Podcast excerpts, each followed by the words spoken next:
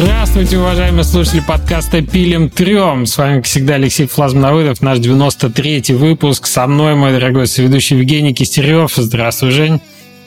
Привет, привет. И сегодня у нас в гостях Эгис Бахур. Привет, Эгис. Может привет быть, всем.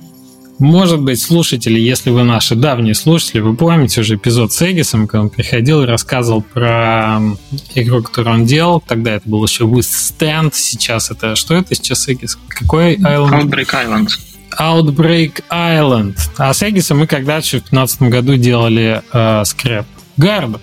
И с тех пор много чего у Эгиса было в его послужном списке. Но сегодня мы будем говорить с вами, друзья, про мультиплеер. Захотелось немножко копнуть в поле в сторону вот таких каких-то технических вопросов, их реализации, всяких сопутствующих тонкостей. Эгис, как обладатель интересной экспертизы в этом поле, нам сегодня все это и расскажет. Но сначала мы поговорим о том, во что мы играли на прошедшей неделе. Эгис, тебе слово, пожалуйста.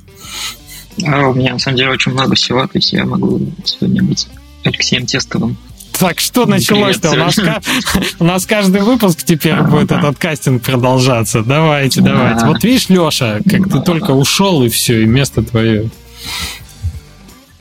Ну, вообще, даже, может, не на последней неделе, а некоторое время назад э, у меня там были... Ну, было свободное время, я решил чисто ради прикола распаковать свои дев-киты по Xbox. У меня там есть XS, там и так, знаешь, и детский интерес. Подключить телевизор, посмотреть. Пять лет и, лежат, надо что-то с ними сделать. Ну, типа того, да. Я их подключил, и когда я увидел э, месседж, что можете активировать Developer Mode, можете активировать Retail Mode, то, конечно же, я сразу пошел в Retail Mode и скачал Game Pass. И, Отдельный прикол, а, да, играть на девкитах. А, да, то есть я там тыкал вообще подряд. Я там поездил в Форзе, создал, ну, конечно же, создал Audi TT, потому что была моя первая машина. Так что я там на ней погонял. То есть я там попробовал новых черепашек ниндзя, которые в целом прикольные. Возможно, у них управление очень отзывчивое, но как бы оно соответствует тому как бы, старому стилю. Вот, то есть, э, Вполне отличные черепахи. Э, игру Super Liminal, это там про... Да. В общем, там разные иллюзии вот эти надо решать, пазлы. Такой, типа, Стэнли Parable с этими пазлами. Мы, наверное, с женой вообще на одном дыхании ее прошли, там сидели до ночи, э, пытались разгадать все эти пазлы. Только, Эги, скажи честно, прошли. мучился на этапе, где развилка была направо или налево идти, и непонятно было почему? А, вроде как по-моему, просто, ну, типа, давай первый любой какой, куда пойдешь, туда пойдешь. И повезло, и тебе повезло. То, блин, ну там Вроде очень классная да. головоломка. Но... Да, то есть сидели в час ночи, там звонит еще сосед, кстати, тоже гейм делает, ты, скорее всего, знаешь. Типа, там, доложи, знаешь, отвертку в час ночи тоже, видимо, чем-то занимался.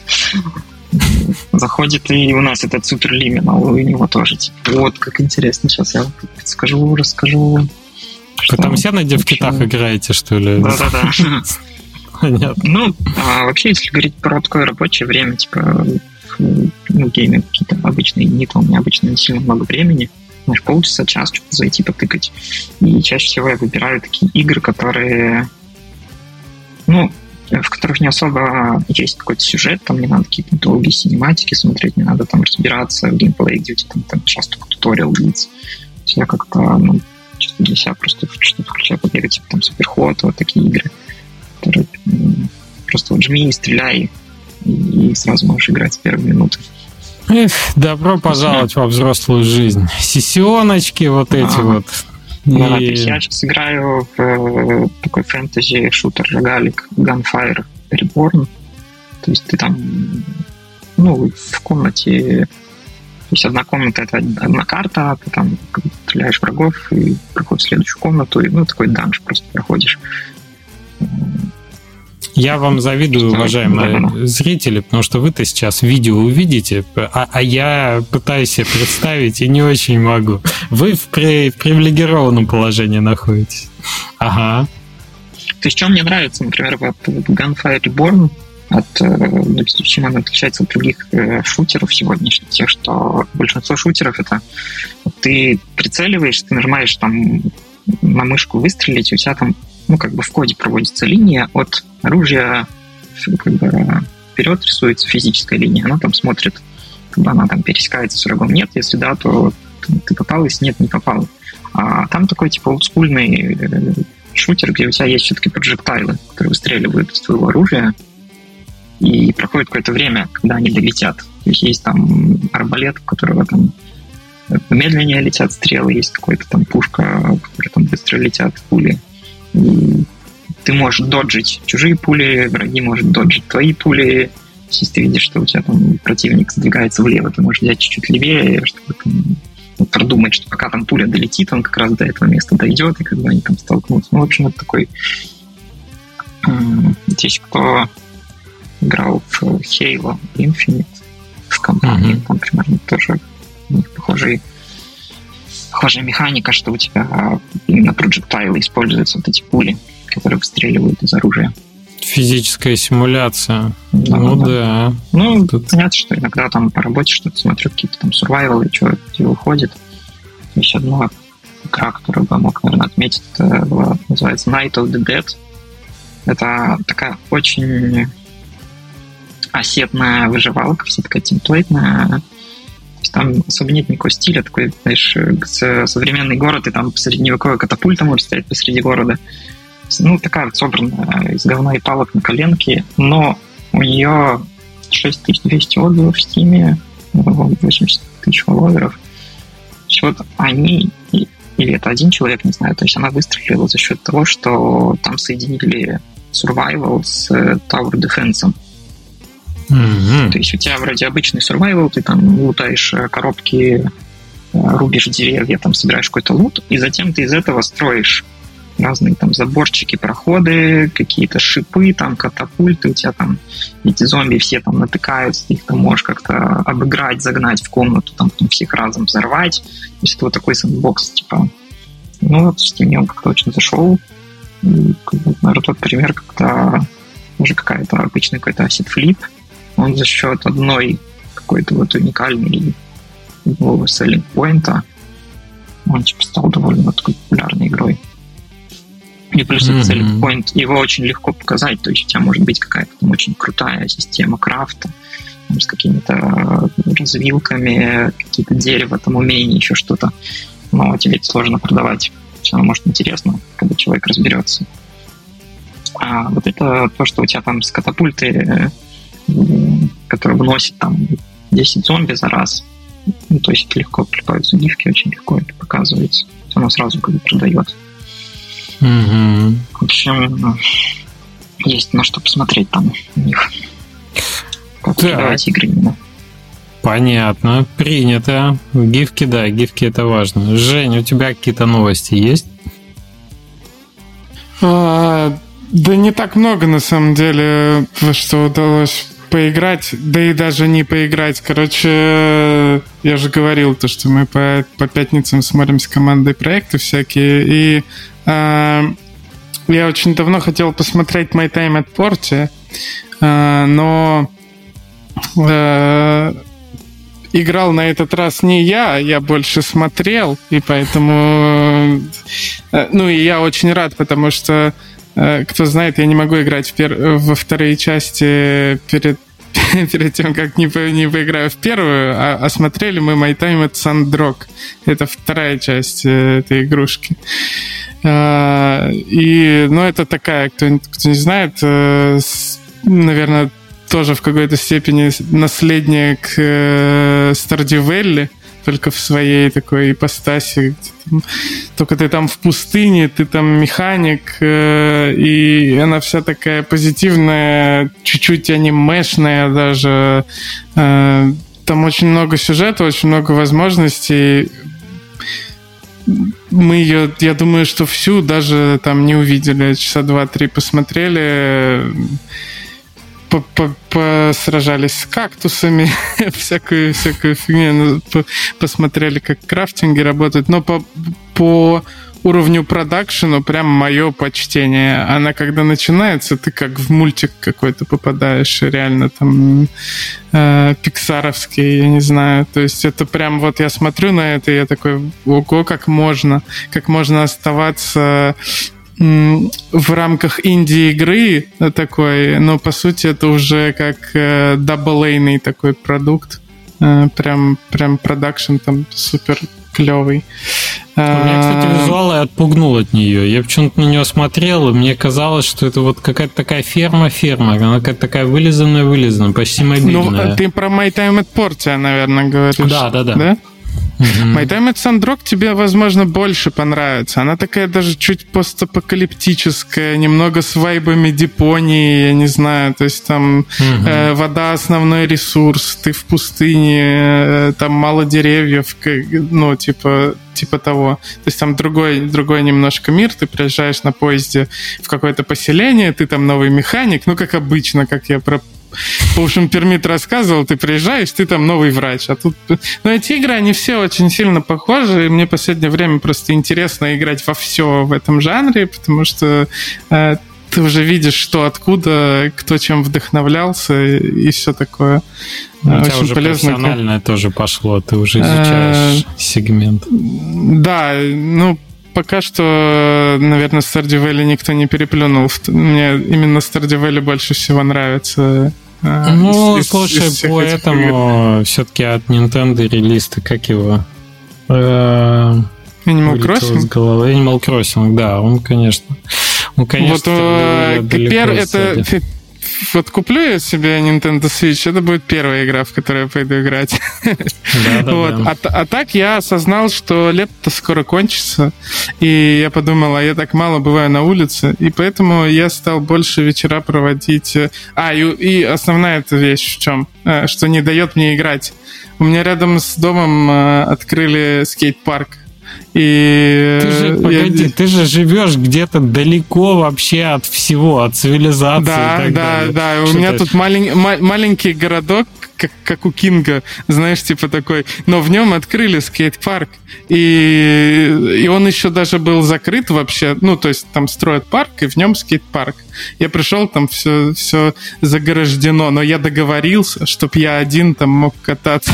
И хожу, по вечерам катаюсь. Вот, так что я попытаюсь как-то что-то от лета получить, чтобы потом не жалеть. Э, вот. Наверное, наверное, все. Класс. А я с баскетбольным мячом хожу сейчас с собакой гулять, потому что у меня кольцо по дороге есть. И, и кефирчик сидит, смотрит минут 5-10 на то, как я сказать, штрафные броски бросаю. В общем, нас тоже проходит лето не просто так. Друзья, у меня не так много новых э, игр вам рассказать, но про Song of Conquest спорим, вы не знаете одну штуку, которая вам там очень бы понравилась. Очень. Если играть в компанию Song of Conquest, за Сесилию Стоунхарт на секундочку. Там на, так на серьезных щах они начинают. Там Джорджу Мартину в «Игре престолов» и не снилось. Они настолько нагнетают дом, который в упадке, она восстанавливает его паритет, есть обманы, есть какие-то наемники восточные, которые поддерживают. Есть оттуда нежить прет какая-то. Здесь фейри взбунтовались, эти, знаешь, э, типа эльфов, и начали ссориться с людьми, хотя всегда жили в мире. И вот это на таким высокопарным слогом сделано, что ты такой, блин, как это все захватывает. Я в какой-то момент реально лег спать в час ночи, хотя ложусь обычно в 11 с чем-то. Просто потому, что меня увлекла очередная вот миссия, где надо все это дело проходить. И что меня больше всего порадовало, что после того, как ты проходишь миссию в компании, в основном за вот эту Сесилию, их всего 4 миссии. Ну, не, не такая большая компания. Хотя, чтобы пройти каждую, наверное, пару часиков, может, надо. Может, я слоупок, не знаю. Вот, но смысл в том, что после каждой миссии есть песня. Это песня, реально написанная, там сделана кат-сцена. Оно, конечно, 2D такое, 2D графика, двигающаяся на фоне в духе Ведьмака, знаете, где там э, что-то такое бюджетненькое. Но песня, как в Ведьмаке, где заплатите ему чеканной монеты. Вот эта песня описывает то, что произошло в этом эпизоде, и она написана, спета, с субтитрами там подпи и сделано в касцену. Блин, мне показалось такой крутой продукт. То есть ты такой думаешь, слушай, ну, наверное, если есть чувак, который умеет писать эти песни, наверное, ему не сложно в целом это набросать. Она не супер длинная, не супер сложная. Ну, это, это так пес- песня, о, о, песня о твоих похождениях, да, типа? Да, да, вот Барт, вот есть там таверна, и этот Барт в таверне начинает Лево. петь про то, что ты только что прошел. Мне кажется, это вообще шикарная идея. Это просто... И такой думаешь, почему так мало э, объединяет в играх других э, этих жанров? То есть вот, например, в той же Зельде там есть песни тоже. Там есть песни, которые ты открываешь, тебе разные персонажи эти песни из прошлого поют, типа какие-то баллады, предания, и ты через песни это все... Это, Слушай, такая про ты как про угу. песни сказал, я вспомнил такую вещь, всплыла в памяти, о которой ты причем в курсе. По-моему, мы были с тобой на шоу-кейсе инди-игр на Casual Connect в Израиле. Так, э, могли быть, да. Да, и там была игрушка, я не знаю, в итоге она вышла или нет, а, в которой понял, ты играешь ты в, кли- в клипе, где ты заперт в доме, там кто-то за тобой идет, там такой хоррор, и, и, и песня прямо там какой-то метал там или что-то такое, ты прямо... Guns N' Roses э, делали этот, ну, то есть это аллюзия была именно к их творчеству, и они прям... Такой... Да, и это, и это реально работало как клип, то есть там все привязано к музыке, я до сих пор ничего похожего не видел, типа, и не знаю, вышла ли она, но это ж круто было. Очень крутой experience в том смысле, что там, ну, представьте, ребят, там есть э, песня, и она э, довольно ритмично заведена, то есть там, например, есть очень а, очерченный припев, да, вот когда он начинает прям качать, покачать басами, и в этот момент, извините за спойлер, там начинается пожар, то есть ты где-то бежишь от какого-то тебя маньяка преследующего, и в этот момент все начинает гореть, типа, когда идет припев. Это настолько, ну, как бы коррелирует с твоими ощущениями от геймплея, у тебя адреналин, там да, везде да. пожар, тут припев, очень классно. Я, я а, я вспомнил, почему, почему я относительно тебя это вспомнил, потому что я же ее нашел сначала, и потом тебя за руку притащил и сказал, играй. Это, кру- это да, крутая да, да, штука. Очень, Поэтому очень я точно знаю, что ты помнишь. Да, да, вот, да, да, ну, да. такое. В общем, ребят, на шоу-кейсы ездить полезно. Всегда инсайты какие-то находишь там на каких-то неизвестных вроде бы играх, которые иногда даже в релиз не выходят, а ты все равно вывозишь. А и вторая игра, про которую хочу рассказать, вот сейчас пойдет тоже еще одно видео, это Necrosmith есть такой э, инди небольшой рогалик, вышедший от Алавар не так давно. И он, кстати, очень хорошо себя на стиме чувствует. Вот. И при, при цене, в общем-то, 2 с небольшим долларов, то есть он 2,69 что ли стоит, а в евро, наверное, в районе 3, может, 2,5. Смысл в том... 2 доллара?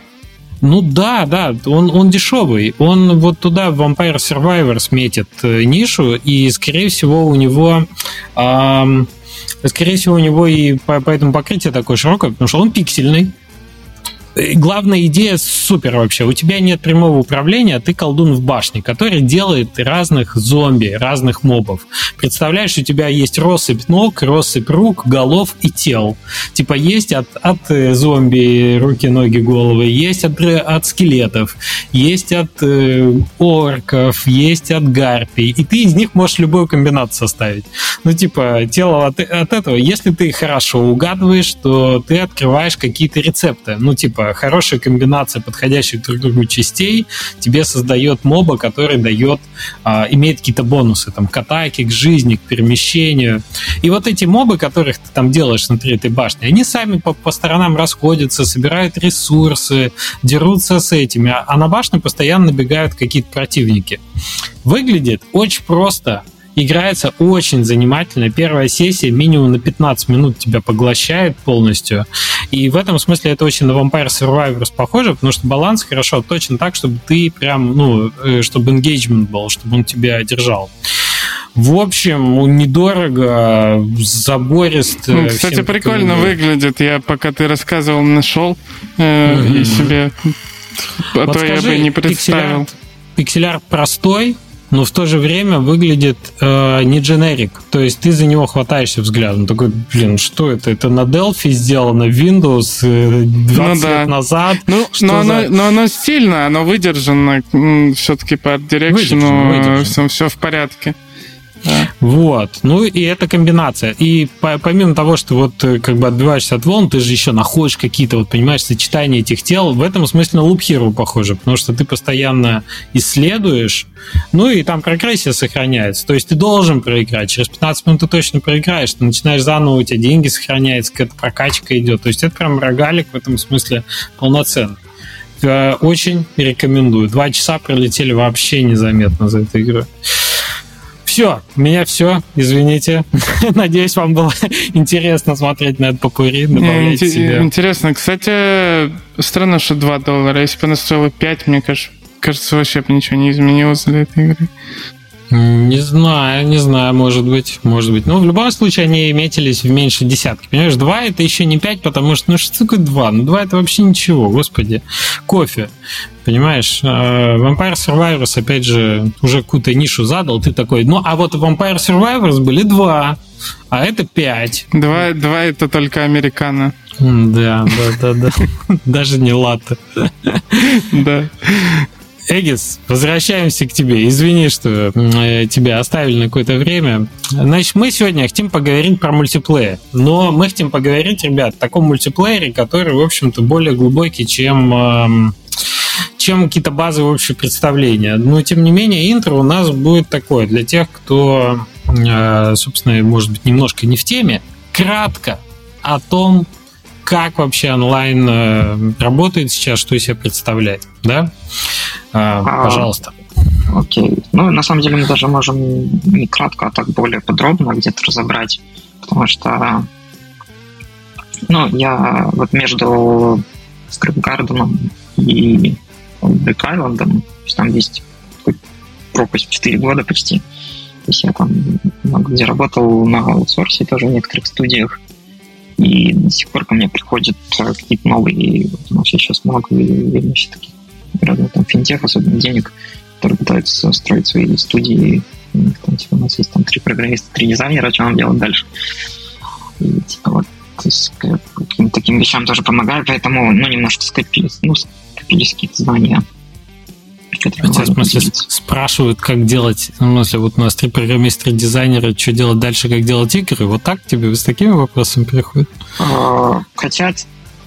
Просто это люди, которые строили такие классические стартапы, им нужен такой более классический процесс именно выстроить.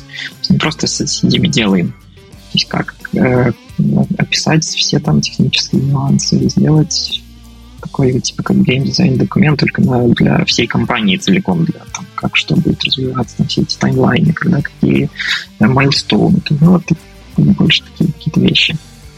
Технические тоже, например, какой там движок брать, какой там это вот.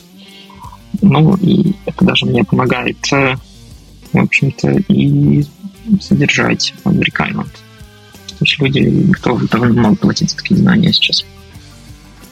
То есть ты не бесплатно такие консультации оказываешь? Ну, такой э, CTO на аутсорсе. Отлично. А у нас в подкасте, ребята, для вас Эгис абсолютно бесплатно. Цените. Ну, на самом деле, я бы, может, и побольше даже времени уделил каким-то совсем таким основам, потому что я иногда встречаю людей, которые типа, приходят, мы там смотрели YouTube уроки, мы там делаем мультиплеер, у нас тут, э, тут функция не называется, там не работает, тут еще что-то, и еще начинаешь задавать какие-то уточняющие вопросы, они еще больше теряются, и как бы очень часто приходишь к такому выводу, что люди в принципе, не понимают, как работает мультиплеер. То есть они как бы, пытаются что-то брать какие-то из документации, из каких-то уроков, из чего-то, но в целом нету вот такой совсем основы, то есть как эти все данные обмениваются, как что. То есть, ну, например, если мы возьмем стандартный мультиплеер, например, там, в виде Counter-Strike, то ну, у тебя как работает принцип? То есть кто-то создает матч, кто-то подключается к матчу, то есть создатель матча, он называется хост, ну и там сервер, ну, чаще таки хост использует. Сервер такой более э, широкая, широкий термин. Ну, то есть те, кто это как бы клиенты. И на самом деле тут можно сравнить, например, с каким-нибудь Discord сервером. То есть у тебя есть Discord сервер, куда ты заходишь, и у тебя там есть отдельные румы, то есть чаты. То есть это вот как в игре, типа, есть вот ну, там в Counter-Strike отдельные сессии, которых каждый, например, 30 человек или сколько-то сидит. Ну и, опять же, когда ты зашел в этот рум, э, то есть как и в Discord-чате, люди шлют просто сообщения, другие принимают сообщения. То есть там работает абсолютно тот же принцип, что вместо просто ручных сообщений, которые ты там вводишь с клавиатуры, у тебя там автоматически шлются, например, позиции или какие-то команды. И таким образом у тебя ну, игроки обмениваются данными.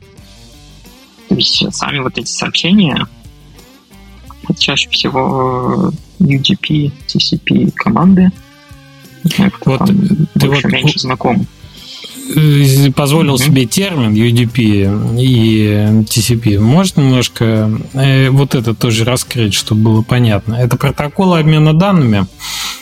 А, да, ну то есть это определенный способ, которым мы шлем данные, и он как бы общепринятый мировой стандарт, то есть у тебя сделано так, что э, все операционные системы, там все языки программирования умеют принимать и слать как бы, эти данные именно вот в этом формате. То есть, например, можешь зайти на Unity и сделать какой-то какую-то функцию, например, listener, ну, event listener, который будет слушать какой-то порт, э, например, там по, ну, принимать, можно сказать, TCP вот эти сообщения. Ну, и ты их можешь, например, когда они приходят, у тебя там срабатывает какая-то функция, и ты их можешь, например, в консоль принести еще куда-то. И у тебя, например, есть приложение, ну, вообще, например, на другой системе, например, написанное на Swift каком-нибудь, и сделано там, не знаю, под Apple Watch. И там уже на Swift у тебя написана, опять же, команда, которая умеет уже слать, например, эти TCP-сообщения. Почему у нас, получается, могут коммуницировать абсолютно разные девайсы, разные системы, разные языки программирования. То есть сделали как бы универсальный этот протокол. Ну, так же, как и с веб-сайтами, тоже, что ты открываешь веб-сайт, и ты можешь на любом девайсе открыть.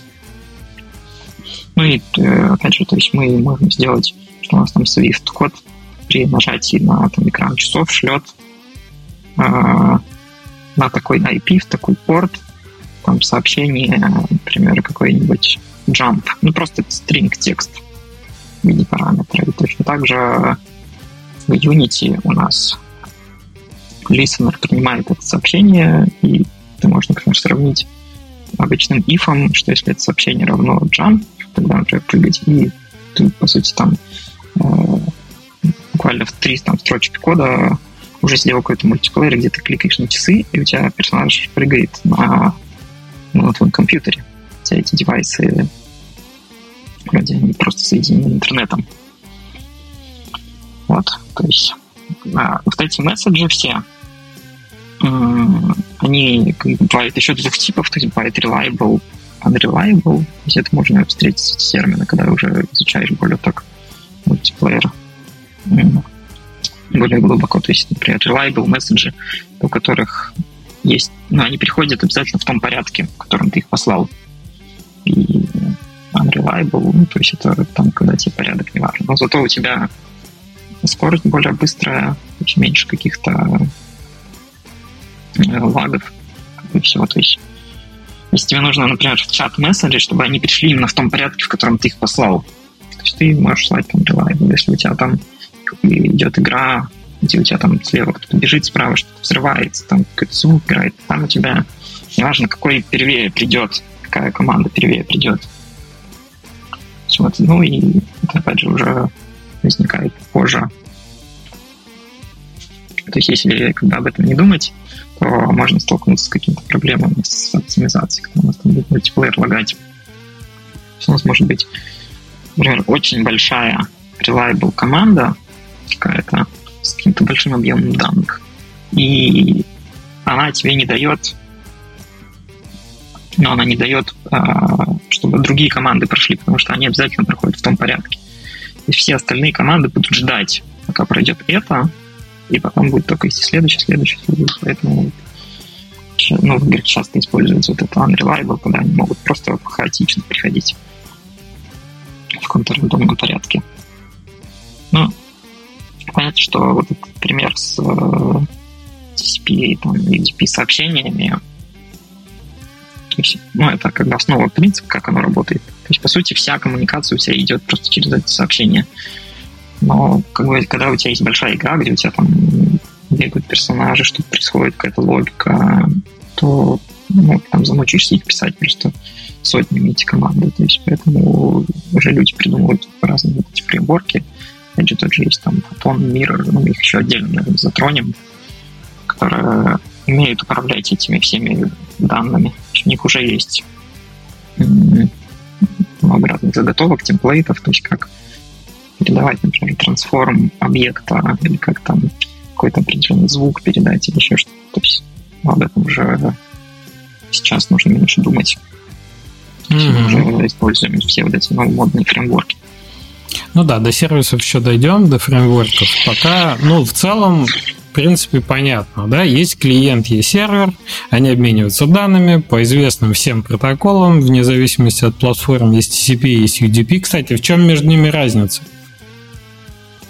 А, у нас в основном раз, ну, на разных девайсах она еще бывает. То есть, насколько я помню, iOS поддерживает только TCP сообщения, некоторые девайсы поддерживают только UDP, но опять же, когда мы используем фреймворк, то есть там все у тебя универсально.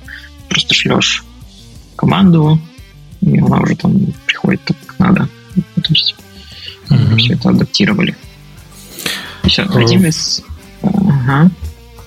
Вот, то есть у нас э, сервер и клиент шлют друг другу сообщения. А, и если мы хотим сделать мультиплеер, нам, в общем-то, надо выбрать как мы его будем делать. Расскажи, пожалуйста, как это зависит от э, движков конкретно. Вот у нас есть Unity, есть у нас Unreal, да, может, э, не знаю, может, у тебя был опыт еще с какими-то конкретными движками, но как минимум эти два самых популярных.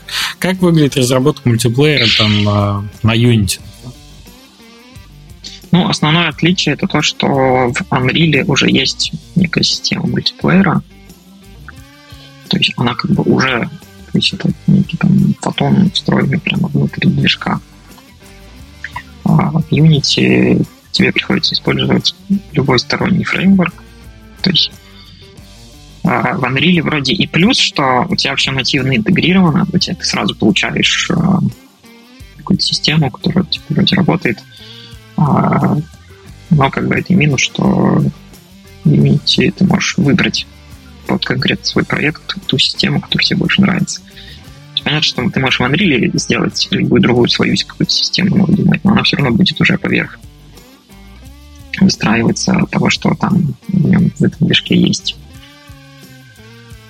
А, ну, еще то есть есть определенные ну, такие нюансы, которые должны знать люди, которые делают мультиплеер. То есть как вообще в целом устроены сцены и, и сама структура то есть игры. То есть, например, у нас есть кооп, то есть от третьего лица, где каждый игрок это ну, типа префаб, ну, то есть full body такой персонаж, который бегает по сцене.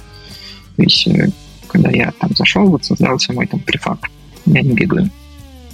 И, например, я в кооп позвал трех друзей, то есть э, всего у нас четыре игрока. И одна из самых частых ошибок, то, что люди думают, что это как будто сплит-скрин. То есть, что у тебя вот это мой префаб, это вот типа я, это твой префаб, ты. На самом деле у тебя 16 префабов, не 4. Потому что у всех четырех человек крутится своя копия игры.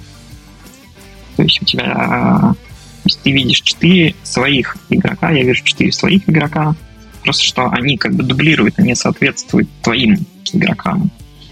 Но как бы это не значит, что если у меня пошевелится, то и у тебя что-то пошевелится э, в, в игровой сцене. Ну и вот такие нюансы часто они немножко путают людей, которые вот так первые первый раз делают мультиплеер, то есть им стро... иногда сложно перестроить именно мышление, что вот это именно так работает, чтобы это все как бы можно было мысленно представлять и уже кодить э, ну, поверх вот этого всего. Mm-hmm. Но, э, то есть, чем у тебя, например, отличается хост от клиента, то есть, который создал матч, который подключился к матчу, что у тебя хост это всегда самый правильный инстанс игры. То есть все остальные это копии.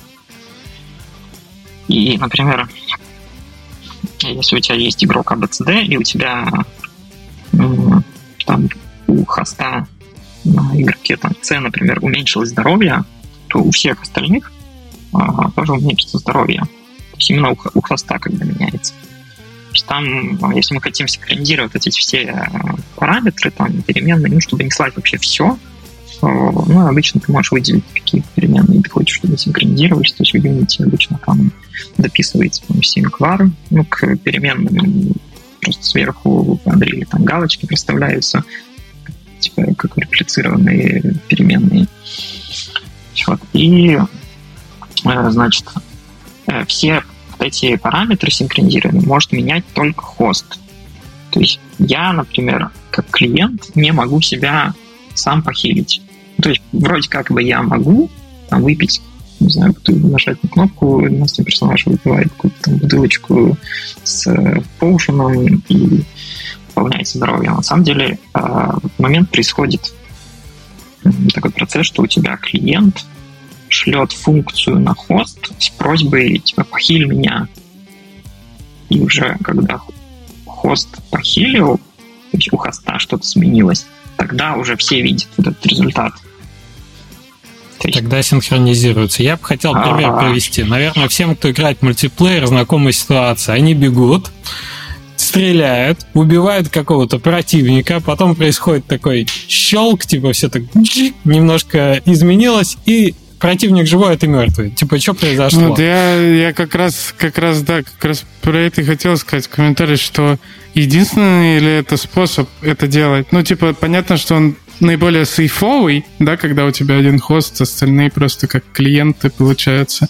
Но если ты, например, делаешь компетитив э, какой-то шутер, и э, там, по сути, прав тот... Ну, вот если я вижу в прицеле у себя бошку чувака и, стр- и стреляю, а прав то, тот, кто это видит. Ну, то есть, типа, я прав. Если я навелся и выстрелил, а там через долю секунды оно там не получилось, и, и на сервере отработалось, что я не попал, то... А, а я вижу, что я попал, mm-hmm. тогда я прав. И, по-моему, ну, типа, компетитив игры, они учитывают такой момент. Э- ну, вообще вот этот вот способ, когда кто-то создает хост, кто-то подключается, ну, то есть это как бы называется P2P network. Типа игрок играет с игроком, и, и, то есть игрок это и есть сервер один из игроков. Еще это как бы можно представить как типа физическую вот шахматную доску вот на столе сейчас. И, например, я звоню кому-то, вот Леша, звоню по зуму, и я ему через вебку показываю эту доску. То есть я, получается, хост, потому что доска у меня. А он видит только копию. Ну, то есть он видит только картинку доски. Я, например, могу походить своей фигуркой, а он должен меня попросить, он сказал, скажет, передвинь мою фигурку там с, с такой-то позиции, на такой, например, такой принцип. То есть остальные, когда они видят только, вот они как будто как стрим смотрят. Да, но Женя говорит о том, что, видишь, mm-hmm. когда у тебя бывают моменты, когда клиент, являясь тонким и глупым, да, ну, на клиенте возникает ситуация, когда эм, клиент типа вот, прав, да, а есть какой-то рассинхрон с хостом, то вроде как это ухудшает э, пользовательский опыт, да, вот это не возникает да, когда да. корректировка, и ты такой, о, а меня Кацуби, ну я же его только что, вот я же видел. Ну вот, тебе знакома ситуация? Это, извини, если это какая-то да. тонкость какая-то ну, уже. А, если говорить про компетитив игры, то опять же, вот как, например, сделать такой шахматный поединок, типа, честным. У нас должен появиться какой-то типа ведущий, какой-то посредник. Например, вот Женя, он поставил у себя шахматную доску, он нам стримит картинку, и мы с тобой видим только видео. Ты говоришь, я хочу походить сюда, а я говорю, я хочу походить сюда, а Женя двигает фигурки за нас. То есть тогда мы, как бы, получается, в равных условиях. То есть, и это уже получается, ну, по сути, принцип dedicated сервера. Dedicated mm-hmm. сервер — это не какой-то там специально за, за какой-то сервер с каким-то кодом, ну, иногда это люди представляют как что-то такое совсем отдельно создано. То есть это обычный клиент игры. Он, он, такой же самый, как и, ну, как и у клиента. Только, ну, чаще всего это просто пустой э, клиент, э, который не имеет своего как бы игрока. То есть если мы, например, играем четвером через dedicated сервер, то у нас есть пятый игрок, которого мы не видим, он где-то просто летает, его не существует, и вот он выступает в качестве хоста. В таком случае мы все являемся клиентами, все четвером.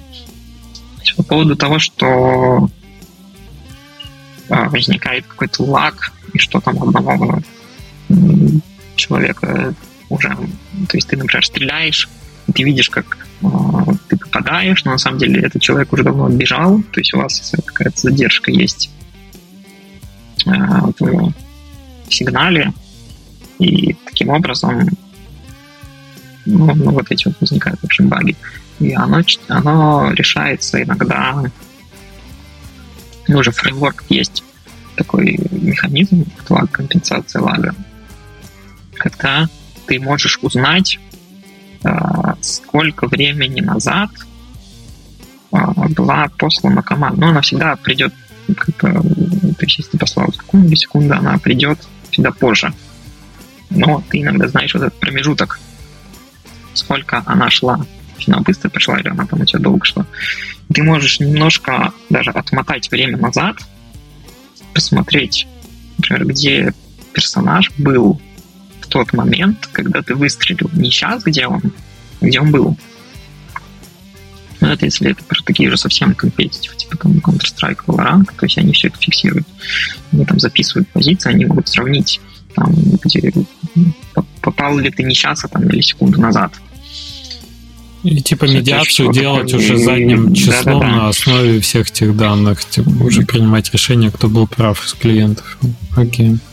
Ну, как бы мы все равно знаем, что такие ситуации даже во всех крупных играх бывают. То есть это можно минимизировать, но это полностью не избавиться. То есть это минимизируется еще а, тем, что у тебя сервер, а, чем он физически стоит дальше, тем у тебя сигнал идет дольше. И поэтому ну, делают мультисерверную обычно систему, уже большие игры, когда, например, там я, если вы кто-то из Германии, нас э, соединить возможно через какой-нибудь польский сервер, например, ну, какой-то, который находится по, по центру, а не через какой-то, который в USA, и где как бы будет очень большой пинг.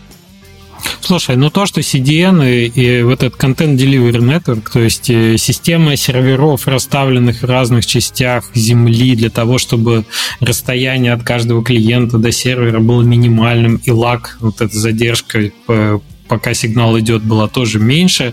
Это, мне кажется, уже проблема таких больших популярных игр, у которых там ЦЦУ несколько тысяч, и в которые играют очень много людей.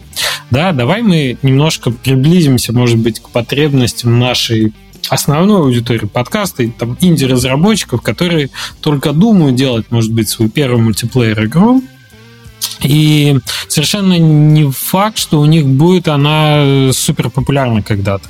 Это вот очень важно и с точки зрения тех решений, которые ты выбираешь, потому что мультиплеер дорогое удовольствие, и наверняка ты можешь посоветовать какие-то варианты, которые, ну, как бы недорого стоят как минимум в начале, которые можно потом масштабировать в случае, если игра полетела. Но для начала, чтобы попробовать, да, было какое-то более-менее понятное бюджетное решение, которое не съест весь ваш бюджет на разработку.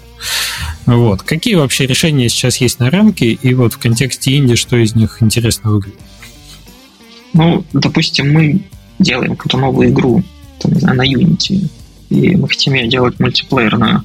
Ну, в первую очередь нужно все-таки выбрать, мы хотим когда P2P мультиплеер, когда у тебя люди с людьми играют, или мы хотим dedicated мультиплеер. То есть в основном а, тут роль играет ну, наличие компетитив все-таки. То есть если у тебя компетитив, то понятно, что ты не дашь какому-то одному хосту, какому-то одному игроку преимущество.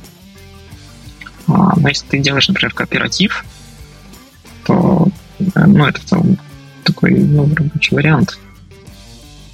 Ты э, э, все-таки потратишь очень много времени на все вот эти штуки с защитой. То есть есть э, такая штука, она называется host migration. Это когда у тебя меняется хост процессе. Например, один что-то подлагивает, или у него там есть подозрение, что он читер, у тебя там хост перескакивает на другого игрока.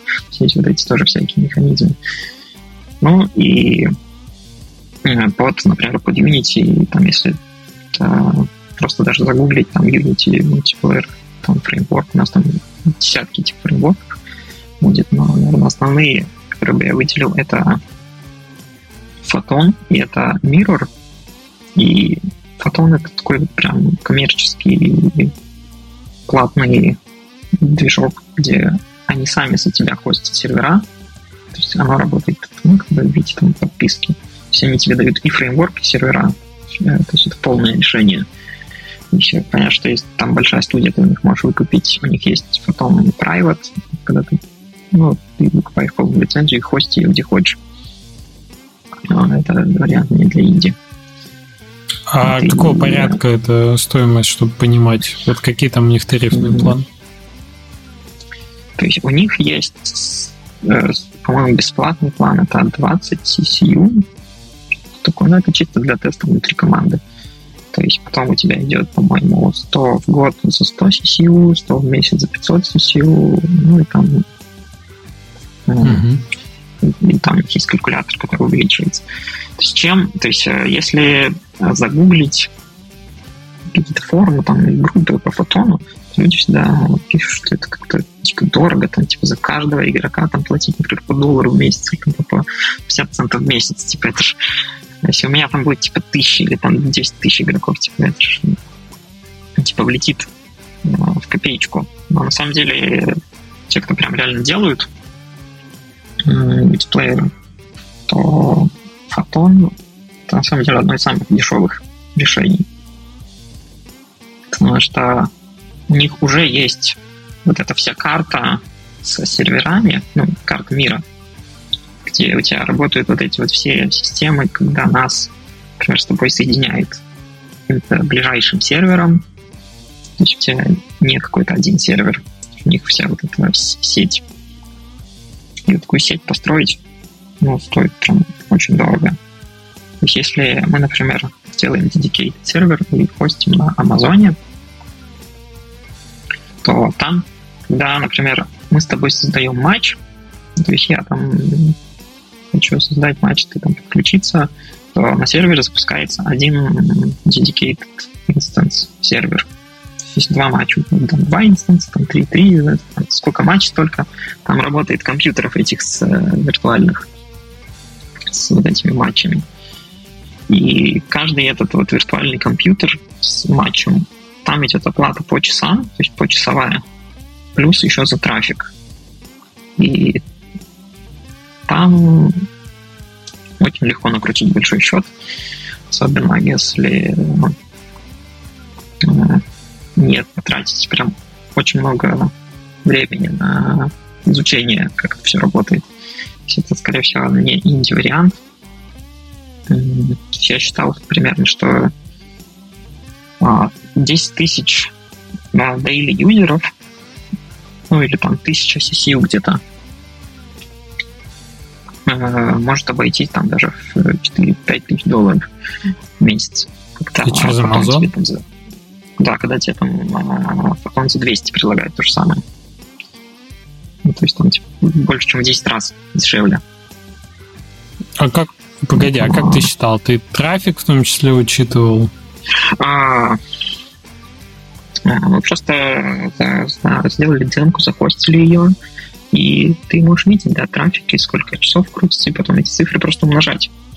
А, ну окей, ну вы считали под свой геймплей, под свой жанр, под трафик, который генерирует, соответственно, ваши, ваши сетевая, ваши сетевые да, протоколы. Причем, у Фотона там э, то есть, когда ты платишь только за CCU, за, ну, то есть Фотона, по сути, ты платишь за игроков. Сколько игроков, столько и платишь. То есть, если у тебя что-то случилось, тут с трафиком, что-то еще, они с тебя не возьмут больше денег. А, а на Амазоне очень легко допустить такую ошибку. То есть, и там несколько лет назад я, я сам так сделал. То есть запустил вообще демку, которая слала параметры э, ну, позиции игроков слишком часто.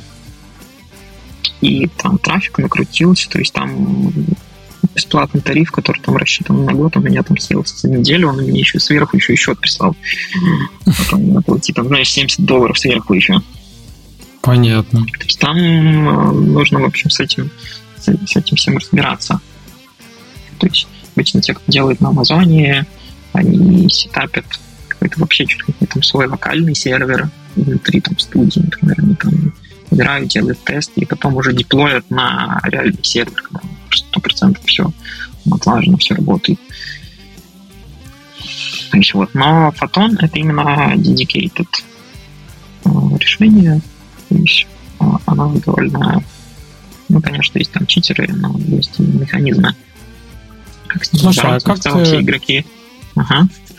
Uh, да, извини, что перебил. А, а как ты относишься к тем опасениям? Просто я вот, когда речь идет про фотон, очень часто встречаю против этого решения, да, такие аргументы, что это проприетарная вещь, что менять что-то в фотоне довольно сложно, что у них все равно есть ограничения в их протоколе, которые ты ну, не можешь сдвинуть. То есть там есть фреймворк, который тебе, конечно, дает определенную свободу, но есть и стены, которые ты пододвинуть уже не можешь. Если тебе нужно что-то прям совсем кастомное, то можно в какой-то момент разработкой упереться в потолок фотона, который ты ну, пододвинуть не, не, не сможешь никак уже. Это не вопрос даже цены, это уже будет вопрос костов на смену технологий. Ты когда-нибудь сталкивался с такими ограничениями? Ну, я не очень сталкивался, но на самом деле нужно прям очень что-то делать такое совсем кастомное. Ну, например, то, что работает на физике, например. Типа вот э, Fall Guys, да, называется. Fall Guys, проект. да. И вроде как у них там часть физики, например, считается на сервере. Но Фотон тебе не даст свой сервер, чтобы ты туда какую-то свою там логику еще поставил, которая будет там считать физику. То есть это чисто вот обмен данными. Ну, как бы, наверное, 99% именно попадают под, под, э, под это определение. И опять же, фотон, у них есть набор функций, э, которыми они тебе как предлагают пользоваться, например, там, послать мою позицию там, остальным, там, проиграть звук там, на всех а, клиентах, ну, какие-то вот набор каких-то основных функций, а, но при этом они дают а, и доступ к обычным месседжам, то есть вот то, что мы в самом начале там обсуждали, вот TCP, Они тебе э, туда тоже дают доступ в целом, если ты хочешь там как-то по-другому слать эти данные. Может, ты хочешь, например, а, вместо позиции, то есть позиция это у тебя обычно x, y, z, э, то есть э, и там типа поворот x, y, z и типа scale x. Ну, то есть это 9 значений. Например, у тебя там какая-то топ-даун игра, где у тебя там ну, не двигаются персонажи там вверх-вниз, если это все, например, в плоскости происходит, ты можешь написать свой, свою команду, которая шлет эти трансформы, и она тебе там будет экономить трафик, чтобы быстрее работать, где-то там будешь только, например, два значения слать, а не все девять. Ну, то есть э, в целом в этом есть кастомизация. И, mm-hmm. Ну и кроме фотона э, есть еще другая система, называется Mirror. У меня еще про, про фотон вопрос. А, я не помню, как сейчас. Я помню, что во время разработки фрикиосом мы задавались последний раз этим вопросом, после чего мы перестали делать мультиплеер вообще. А, по, по своим причинам, потому что это именно то, что мы не вытянули тогда а, в нормальном варианте. Но я помню, что с Фотоном была какая-то тема с Китаем. А, то, что у них там нету, что ли, внутри Китая серверов или что-то такое. Э, нет ли таких проблем сейчас? Ну, то есть, например, э, у тебя китайские игроки, они хотят поиграть между собой, а в Китае нет серверов, и, и, и что им делать? И у них, или у них забанены они? Ну, я, наверное, прямо так на этот вопрос не отвечу, но как бы есть, например, игры от там тоже Tiny Build или еще от кого-то они все работают Я как бы, ну, скорее mm-hmm. всего, я бы услышал, если бы они на это жаловались. Если они бы про это говорили, они бы там рекомендовали, скорее всего, не использовать. Ну, вот, поэтому я думаю, что... Ну, то есть, возможно, есть какой-то сервер, там, не знаю, в Сингапуре еще где-то. То есть, ну, скорее всего, куда-то все-таки соединяет, раз у других она работает. Ну, и как бы можно, опять же, по там тому же SteamDB или еще по каким-то по, по, проверить, там, что по странам посмотреть хотя бы, что ну, есть игроки из Азии. Угу. Вот. Ну и Фотон сейчас ну, какую-то выпустили тоже новую новую версию обновленную, где у них вроде работает все еще быстрее. Вот. То есть я еще не сильно разбирался, но вроде как они там очень активно поддерживают саму систему. То есть э, э, вернемся к, к Mirror. То есть там такая была история, что Unity еще, по-моему, в пятой версии они начали делать свой мультиплеер. Он назывался UNET.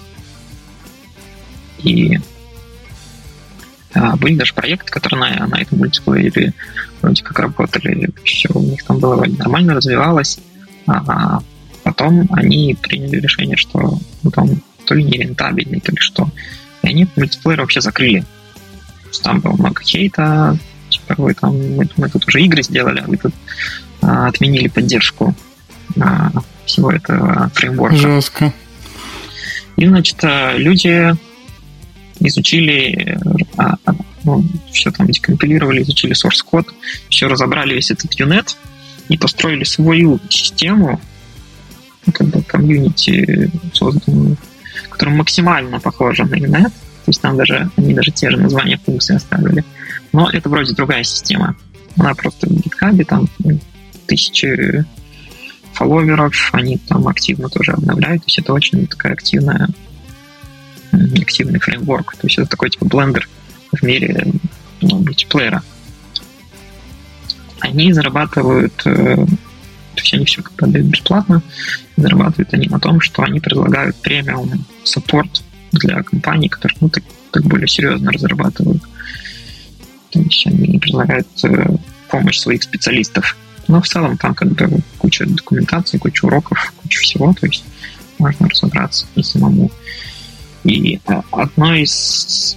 Ну, понятно, что они не дают тебе сервера. То есть, если ты хочешь делать dedicated, ты хостишь сам сервер. Если ты хочешь делать P2P, тогда окей. То есть, вот это, наверное, основной такой основная вещь при выборе это то, что если бы я делал например, dedicated, я бы брал фотон, если бы я брал P2P, я брал бы миров. Ну, потому что ты ни за что не платишь. Ты берешь просто фреймворк, делаешь даешь людям коннектиться между собой, и оно работает. То есть у... есть еще такая проблема с P2P мультиплеером, то, что, а, например, если я хочу подконнектиться к какому-то другому человеку, то мне нужно прям вводить его IP и типа делать connect, и, скорее всего, оно не сработает, потому что во всех почти системах, во всех девайсах стоит firewall. Ну, и он там не пускает, в общем, какие-то... То есть это считается небезопасным подключением напрямую подключать компьютер с компьютером. То есть оно, оно сработает э, в LAN, ну, то есть в общей локальной сети, но оно не сработает в, ну, в большой сети. И, то есть раньше, я не знаю, был когда все еще играли в старый там Counter-Strike 1.6, вот это вот все в лане и хотели играть в интернете, и эта штука тоже не работала. Люди использовали такую штуку, она называлась Хамачи. Не знаю, насколько вы... Помню, помню. Знакомое название, То есть да. она, Да, да. по сути, эмулировала, эмулировала локальную сеть. То есть игра видела как будто в локальной сети, и Firewall тебя пропускал. Но вообще вот эта вот э, проблема с тем, что люди не могут друг к другу подконнектиться, она решается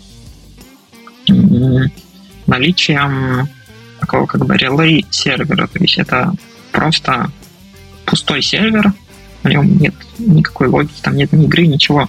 Просто а, он используется как промежуточный для прогона трафика.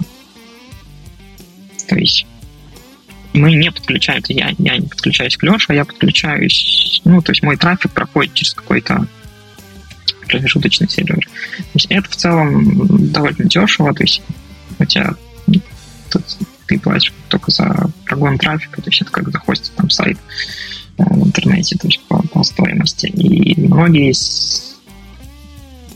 площадки предоставляют этот сервер просто так. То есть, например, Steam.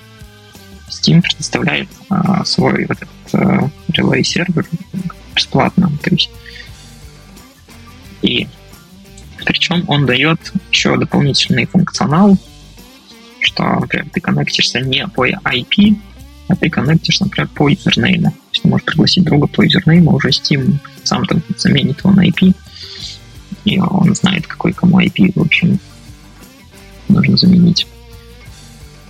А, то есть вот, ну, бы если делать этот P2P мультиплеер, нужно это иметь в виду, что, скорее всего, все-таки понадобится вот этот э, пустой сервер, чисто через который будет гоняться трафик.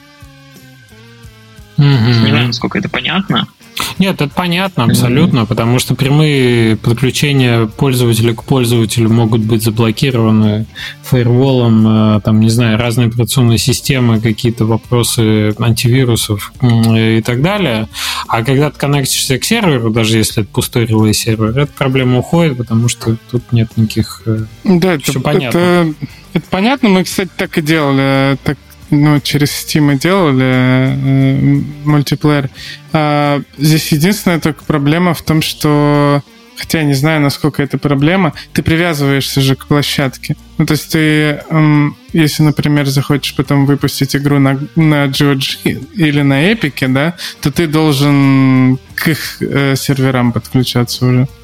А, вот тут как раз-таки есть у вот этого Mirror системы а, одна из его уникальных фичей это то, что у тебя есть основной фреймворк, где ну, там вся твоя мультиплеер логика работает, и все как обычно, а есть у них э, отдельно выделенный компонент, он называется Mirror Transport, ну, то есть это передатчик всех данных.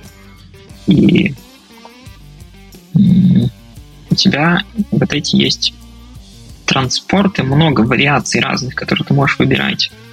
То есть хочешь mm-hmm. ли ты передавать через Steam сервер или через Epic Online сервис, кстати, он кросс-платформенный, или там через какой-нибудь Nintendo сервер. То есть ты эти сервера просто обычным дропдауном выбираешь в меню, и все, и делаешь билд. И получается так, что у тебя один код, одна система работает, то есть она заменяется все на раз. Хочешь свой сервер, включи свой сервер. Это вот одна из э, вот, таких уникальных фичей, которых я не видел в других системах. А базы вот, юзеров будут шариться при этом? Ну, типа, вот у меня игра на GOG и, и там на Steam и на Epic, а, например. Ну, и ну, они будут все мы, например, ну, в, через... в замкнутых каких-то своих э, системах, да, играть между собой. Они будут в замкнутых, э, если мы, например, с, э, то есть одни играют через Steam сервер, другие играют через Nintendo сервер. А, но при этом они смогут играть вместе, если мы играем через свой собственный захочется ли либо если мы, скорее всего, играем через Epic. Потому что Epic, э, сколько я знаю, они поддерживают почти все площадки.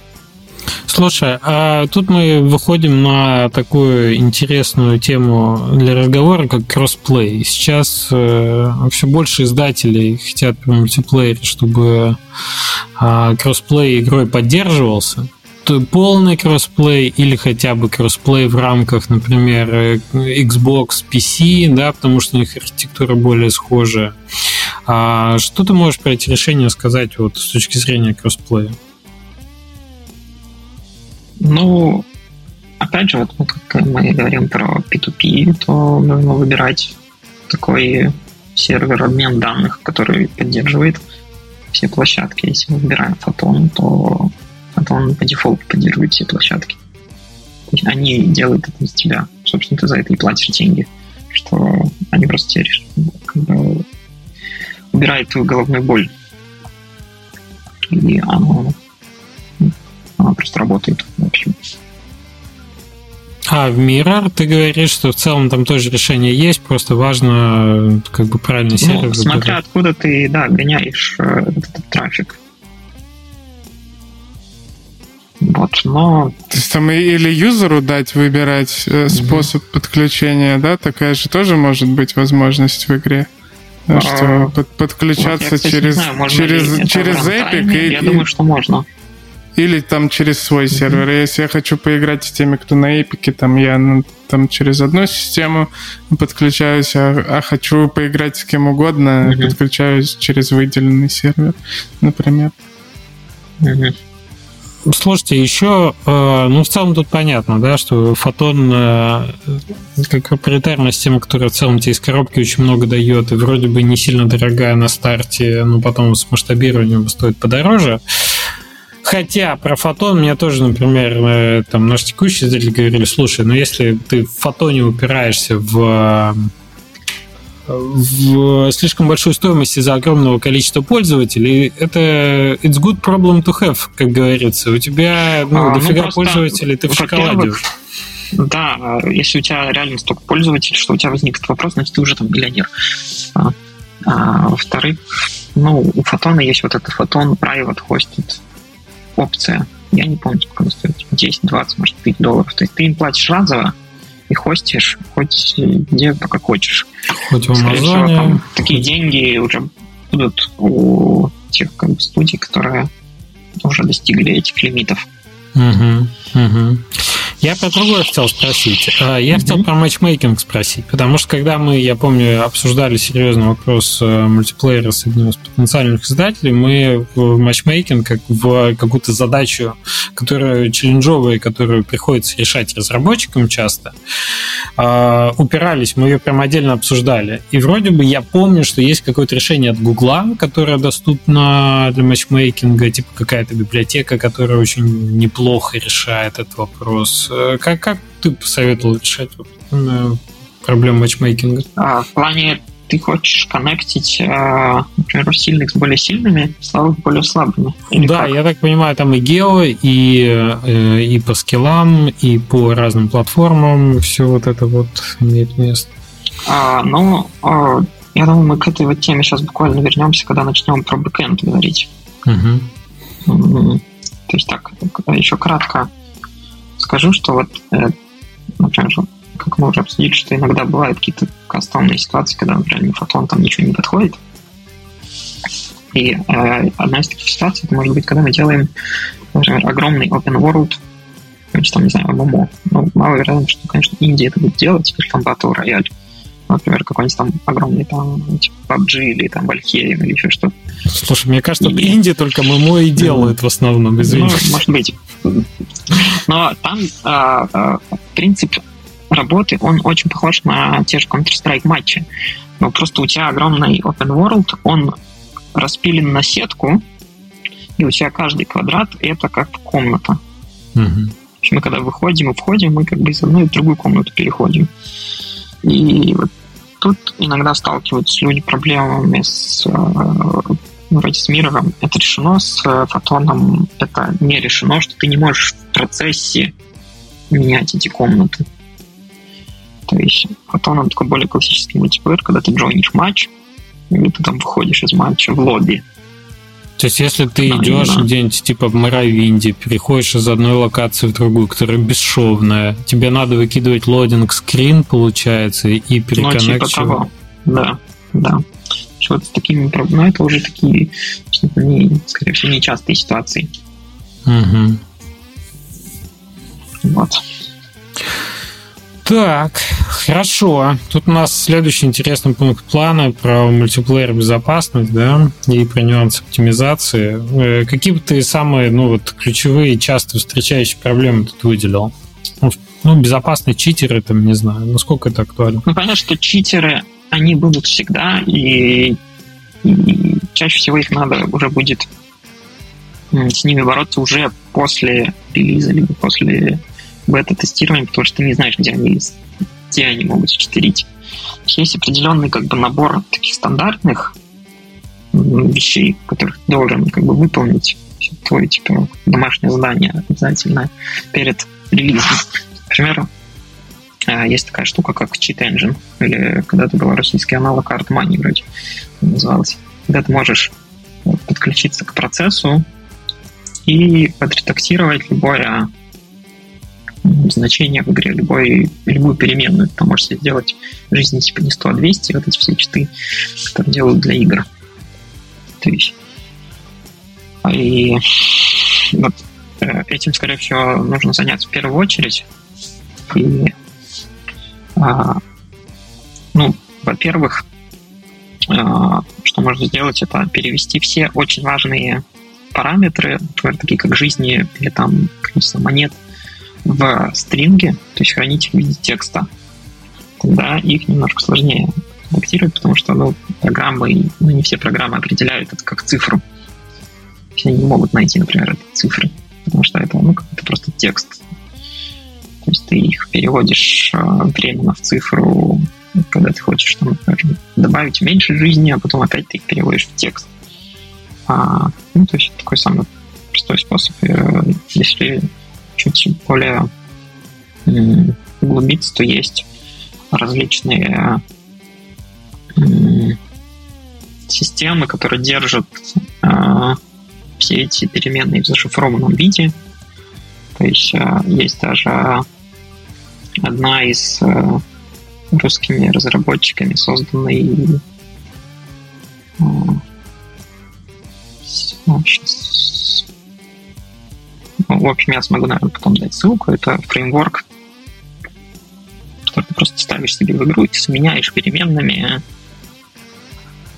одни переменные на другие. То есть у тебя, например, есть int там здоровья или там float, ну вот если на там protected int, protected float, то есть ты их заменяешь на их созданные специальные переменные, которые уже хранятся именно в зашифрованном виде. Ну, это уже автоматизировали этот процесс, чтобы не надо было там самому что-то совсем выдумывать сложное. Mm-hmm. Есть э, в Unity, например, когда ты используешь стандартную вот систему сохранения, там player pref называется, а, это когда ты ну, просто сейвы хранишь локально на компьютере, используя стандартную систему сохранения Unity. Они, опять же, хранятся в открытом виде, то есть их можешь просто открыть, отредактировать.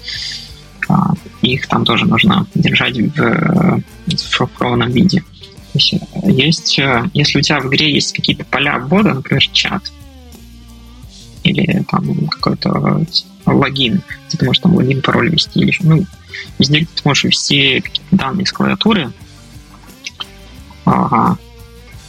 их нужно обычно чистить в коде, то есть есть такой способ, он называется sanitizing.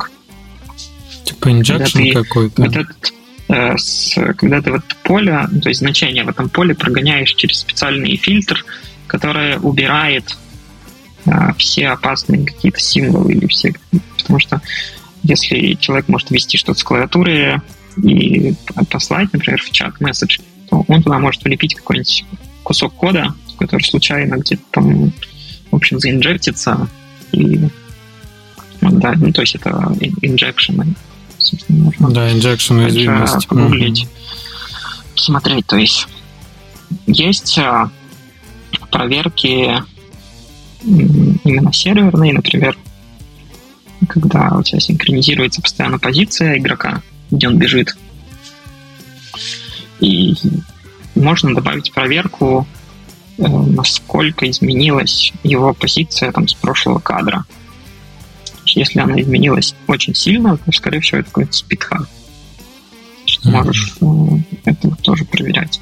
Все есть, например, чит, которые то есть у тебя в игре есть а, всегда какой-то апдейт, ну, луп, который крутится в коде. То есть, например, он постоянно тебе регенит здоровье или постоянно ну, что-то делает, то есть игровой цикл.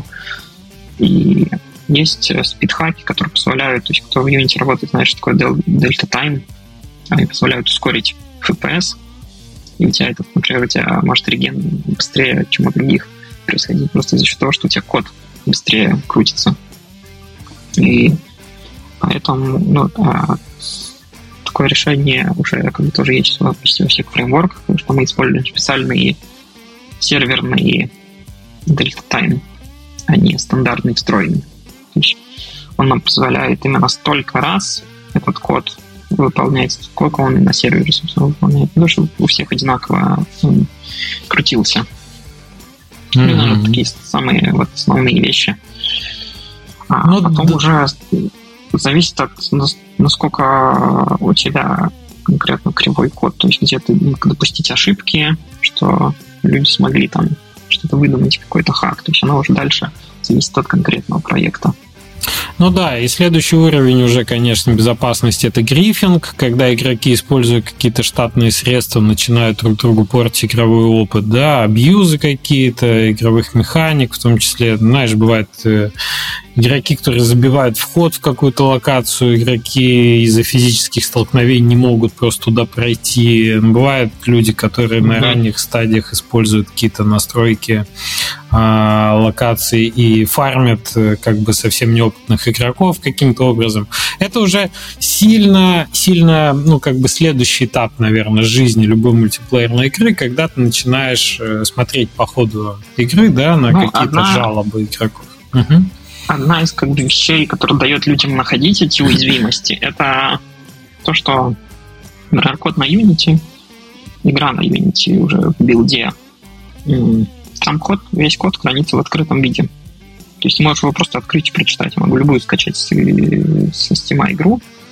Есть э, программа IllSpy, например, ну еще куча разных эксплореров, которые позволяют открыть игру и посмотреть там даже вплоть до какой, какой там код я там могу найти какие-то функции, их куда-то заинжектить и уже этим как бы воспользоваться. То есть э, основной как бы, способ борьбы с этим это использовать в Unity есть такой калькуль, э, компилятор, он называется il2cpp.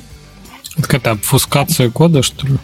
Э, ну, не совсем, то есть он при компайлинге э, твой код превращает в C++ код. А, окей. Его сложнее а, дискомпилировать. Но некоторые, ну, опять же, в Unity часто используют различные там плагины, какие-то аддоны, какие-то штуки. То есть а, может быть так, что ваш конкретный там плагин не поддерживает ну, вот этот LTCPP. В таком случае, да, нужно использовать обфускацию. То есть обфускация — это когда у тебя ну, это опять же ставится плагином, мне кажется, он просто называется обфускатор Pro там, типа в Asset магазине.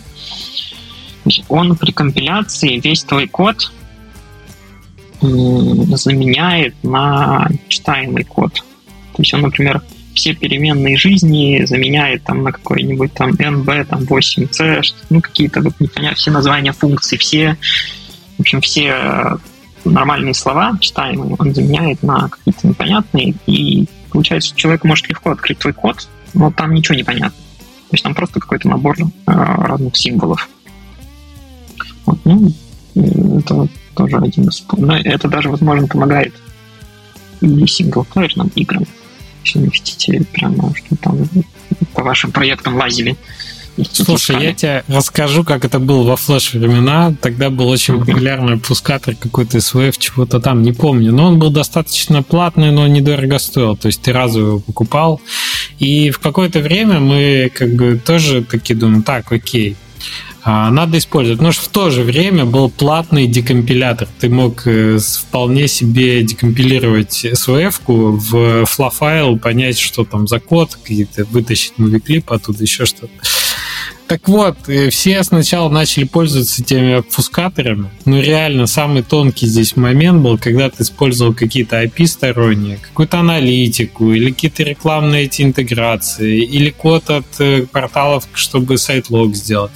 И все это дело так ломалось обфускаторами, что в конечном итоге все на это плюнули, сказали, все равно сломают, и, мне кажется, почти не обфусцировали флешки. Вот. Ну, то, что игру скопируют, это маловероятно, потому что ну, сам по себе код, он не всегда тебе дает как бы все ответы, как что работает, потому что, например, если мы делаем там физику машины, у нас человек, допустим, достал этот код, но он его скопировал, у него не работает, потому что он не знает, как у тебя там настроена структура объектов в сцене, какие у тебя там были проставлены параметры, какая там была масса машины, какие ну, то есть он вот эти все параметры, которые ты уже в редакторе настраиваешь, он этого не видит. Он видит там сырой код. Но как бы вот для всех читеров, для вот, кто там пытается искать уязвимости, да, ну, то есть это актуально реально, когда, например, код клиента, когда его декомпиляция, она ну, может привести к какому-то взлому, да, когда есть некая ценность для а, игроков, и что они это будут Если делать. Если есть какой-то, например, рандом, какие-то алгоритмы, какие-то... Человек может понять, как оно работает, он может понять, как, когда ему выпадет хороший лут, когда там что-то произойдет. Вот они могут даже, не используя какие-то ин инжекшены, какие-то там программистские штуки, они могут просто даже э, саму логику понять, как оно работает, и где-то вот это применить. Слушай, у меня есть еще одна история. Так как у нас есть э, в Train Valley 2 редактор уровней, но мы совершенно не выносили игрокам, например, с э, часть э, функционала, который в уровнях игры используется в компании, в редактор. Так вот, нашлись люди, которые, видимо, используют такие же средства, которые ты сейчас, о которых ты говоришь, а, влезли в наш код, поняли, какая вообще там функция нужна, сделали вызов э, этих объектов э, в редакторе. То есть они не просто как бы, понимаешь, тот код, который мы из редактора пересылаем в воркшоп, да, в виде уровня, они вот туда вставили вызов определенных функций, дополнительных объектов, которые у нас в редакторе добавить невозможно. То есть они, по сути, декомпилировали файлы игры. Ну, вот, например, с Unreal с этим попроще, потому что он уже по дефолту у тебя компилируется плюс-плюс. Ну, если у тебя игра на Blueprint так, то вообще ты их, э, скорее всего, не достанешь, потому что там какая-то крутится виртуальная машина, которая выполняет эти ноды. И, то есть оттуда что-то достать почти невозможно. Эдди, в сам... есть другие... Самое смешное, это я закончу, ага. что это закончилась история хорошо, потому что эти уровни, они были реально крутыми. То есть они сделали крутые уровни благодаря там функционалу, который был зашит, который мы игрокам не отдавали. И в итоге мы поняли, благодаря вот этому хаку, что люди, ну, что им нужно это, и мы им отдали через какое-то время в редакторе эти дополнительные объекты, чтобы они там повышение уровня воды, вулканы какие-то, вот терраформинг частичный, в общем, вот у нас хорошо сработало, в общем, такие хайки.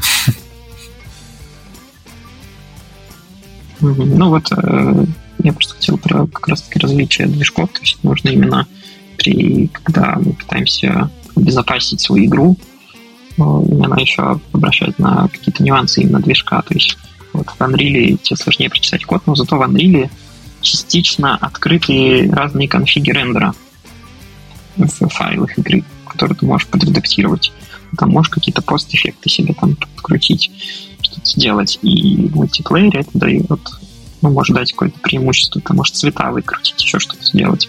И мы это видели в PUBG, когда PUBG только вышел, там были такие читеры, которые через конфиг убирали всю растительность. Mm-hmm. Они делали дистанцию рендера растительности вообще типа нулевой, и ты просто пустые поля видишь зеленые. И понятно, что у тебя проглядывается все, есть у тебя там чувак сидит как будто в кустах, и по идее его не видно, а ты видишь, как будто он просто посреди поля сидит. Ну и вот такие проблемы тоже были. Конечно, они потом это тоже пытались как-то скрыть все эти настройки, что если даже ты их поменяешь, то они у тебя там игра все равно их восстанавливает на те, которые надо. Mm-hmm. видит, что они сменились. Интересно, мы, можно ли через mm-hmm. такой конфиг шейдера сделать э, режим, чтобы смотреть сквозь стены или нет? Часто в Counter-Strike. Я думаю, да, то есть mm-hmm. у тебя есть определенная, то есть когда у тебя рендерится, у тебя рендер происходит слоями. У тебя есть задний план, потом э, рендерится там более передний план, еще передний, там самый передний. То есть, по вот этой Z, ну, как бы по есть как бы карта глубины, у тебя все вот, от самых дальних до самых передних. Там, где ты можешь что-то сменить эти слои, то да, возможно, ты можешь сделать так, что у тебя какие-то игроки отрендерятся поверх всего. Ну, то есть, скорее всего, так и работают волхаки разные. Угу, угу. Да, вопрос безопасности, мне кажется, вообще отдельно большая тема, которую надо решать. Она несколько выходит за рамки нашего текущего подкаста, где мы все-таки говорим про мультиплеер, средства, да, с помощью которых мультиплеер делается в играх. Поэтому давай а, ближе, наверное, к завершению. Ты хотел про бэкэнд еще поговорить, про то, что э, на бэкэнде может крутиться и зачем это делается. Давай про это расскажи. А, ну, бэкэнд, на самом деле, это такая вещь, про которую обычно мало кто затрагивает в каких-то там подкастах или еще где-то, ну или в целом э, часто игровые разработчики стараются туда вообще не лезть, потому что кажется, что это вообще какой-то там какой серверный код, что-то там нужно делать. На самом деле, ну, я хотел просто поговорить, что это может быть очень простой вещью в разработке, даже например, сделать свой бэкэнд проще, чем сделать даже демку игры, если в этом как бы разобраться. А что ты вообще когда... понимаешь под бэкэндом? А бэкэнд — это когда у тебя идет какая-то коммуникация с сервером игры, и у тебя, ну, опять же, идет обмен данных, но он не синхронный. То есть не как э, в матче в Counter-Strike, где ты в реал-тайме видишь а, игроков. Но, а, например, ты можешь делать daily таски, которые там люди выполняют. Ты можешь делать какие-то лидерборды. Ты можешь сделать э, вот UGC. Ты можешь, ну, например, опять же, какие-то сделать форму фидбэка, который там человек может заполнить. Там, вот у него баг, и он там моментально нажал и послал тебе вот в этом месте баг. Это с Subnautica там был сделано. Что можешь баг-репортинг прямо в игре был устроен. В общем, как ты можешь коммуницировать с сервером, тут уже э, больше от фантазии разработчика зависит, что он там выдумывает. То есть, в целом, как работает эта коммуникация, то есть, если описать на таком простом э, примере, как вот был с TCP UDP, то вот, допустим, у тебя в коде, ну, обычно там, в Unity есть какая-то функция, например, там умножить число, называется там, не знаю, double твоя функция называется. У нее есть какой-то входной параметр, есть какое-то, например, число А. Э, затем у тебя есть э, тело, ну, как бы боди функции, например, где у тебя происходит логика, например, там создается новая переменная, там b, она там равняется а умноженное на 2. То есть она там умножает это число. И у тебя есть а, конец функции, это возврат результата. То есть она, например, делает return b. То есть она у тебя принимает какое-то число, она у тебя удваивает и возвращает тебе результат в два раза больше. То есть, ну, классическая функция. И точно так же мы можем вызывать эти функции именно на сервере. То есть мы создаем там, покупаем даже самый дешевый, например, хостинг, как вот для сайта, ну, пустой там с каким-то доменом, это все можно быть что-нибудь за один доллар. И мы э, там создаем, значит, э, файлы в виде скриптов. То есть мы выбираем скриптовый язык, на котором мы хотим писать. И я бы лично, возможно, рекомендовал для новичков это PHP язык, потому что, ну, он самый такой, э, то есть ты можешь прямо вот сразу начать писать на нем, почитав там три, три статьи, и уже пойти писать, потому что э, там Java или какие-то еще языки, они более уже сложные требуют То есть мы создаем, например, файл э, table PHP, куда мы, ну, то есть, используя синтекс PHP, мы там создаем, опять же, вводной параметр А, то есть мы там создаем там, переменную там b равно a на 2 и там возврат b. Ну, то есть та, та же самая функция, э, только она написана в другом синтаксе, и она, например, лежит у тебя на, ну, даже на твоем вот флажном сайте. То есть ты просто его в корневую папку, например, закинул. Я понимаю. А, а зачем это может быть нужно в игре? Ты заходишь, э, опять же, в Unity, и ты вместо того, чтобы вызвать обычную функцию, ты вызываешь эту функцию по ссылке, прям там flask.com, там слэш какой-то там скрипт PHP, ты туда вводишь вот параметр числа, и он тебе считает на сервере возвращает на другое число. Uh-huh. Это в целом весь принцип работы любого бэкэнда, даже там какого-нибудь стимовского, то, что мы просто вот вызываем обычные функции, только что они вызываются на сервере, возвращают нам результат. А приведи пример, как и... это можно использовать. Ну, то есть самая простая функция, например, которая возвращает номер версии игры. Mm. Это вообще просто одна строчка кода, там просто return, например, 5.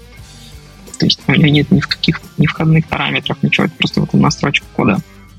И ты в игре заходишь и вызываешь функцию, она тебе возвращает цифру 5, и у тебя в игре, например, сейчас э, четвертая какая-нибудь версия, она где-то там проставлена в редакторе. Ты можешь сравнить, что э, актуальная версия, например, пятая, а у тебя стоит четвертая, он тебе, например, не дает играть, он тебе пишет, иди там, обнови версию. Вот это, например, проверка актуальной версии а, через сеть. Угу. И... Я могу еще накинуть примеров. А, мы это делали. Я, я никогда не пользовался э, именно PHP э, историями. А, и мы и делал это коряво, но использовал э, подобные, подобные вещи через, через сервер. Э, например, когда мы делали у Skyhill стример мод, и э, у нас был стрим с таким стримером Братишкин. Мы ему дали, короче, игру эксклюзивно. Сейчас он известный какой-то ютубер, тогда был просто стример КС. А, вот, и мы дали ему игру, у него там 500 человек на стриме. И мне надо, ну, у меня мало шансов протестировать баланс этого режима, потому что, ну, я ж не буду каждый раз стримера э, просить, да, и такое количество людей. И дело в том, что я сделал э, какие-то данные, то ли XML-ку повесил себе на, на сайт, который обращается игра, и э, сел, открыл Twitch, смотрел, как он играет со, со своими этими, и в реал-тайме менял им баланс. И игра каждые там э, каждые там пару минут она она типа стягивала себя э, и за один стрим, получается, за там полтора часа, я не знаю, они там поиграли, им даже им понравилось. Э, мы, ну, я смог отбалансировать нормально этот режим, типа, и, и все. Вот. Напоминает мне старый анекдот, где водитель трамвая сидит, смотрит в заднее зеркало, как мужик бежит, и такой, интересно, успеет на трамвай или не успеет? Нет, не, на, сам, не успел. На самом деле много, много штук всяких, которых можно, которые можно добавить. Я не знаю, ты можешь добавить новостной блок внутрь своей игры, который в главном меню показывается, что мы тоже делали. И, и, и таким образом, например, э, ну, помогло, например, iOS-версии э, Skyhill продастся, то, что в главном меню мы встроили блок, и когда, ну, в, в PC-версии, и когда мы написали на сервере у себя, игра вышла на iOS, и потом ее застримил какой-то миллионник, она взлетели продажи в Корее и Японии за счет этого, потому что было написано, игра есть на iOS.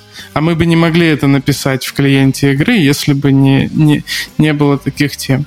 Вот, поэтому вот даже для таких штучек можно.